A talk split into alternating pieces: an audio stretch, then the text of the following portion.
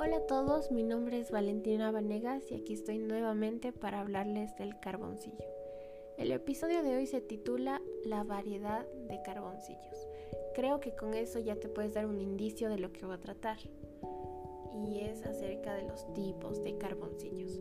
Este episodio va a ser bastante corto ya que mm, no existen tantos, pero creo que es bastante necesario que sepas cuáles son.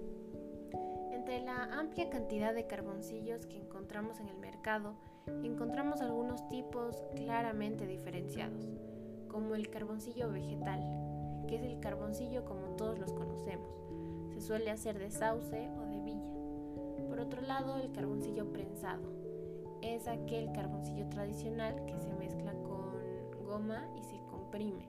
Así se crean barras uniformes con un color más intenso. El lápiz carboncillo. Es carboncillo prensado con un recubrimiento protector, perfecto para quienes no disfrutan manchándose las manos.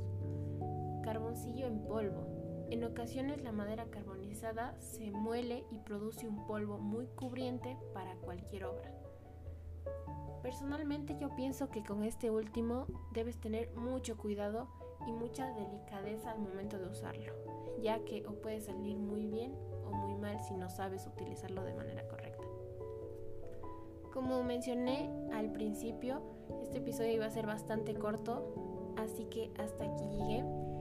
Eh, esto ha sido todo. Muchas gracias.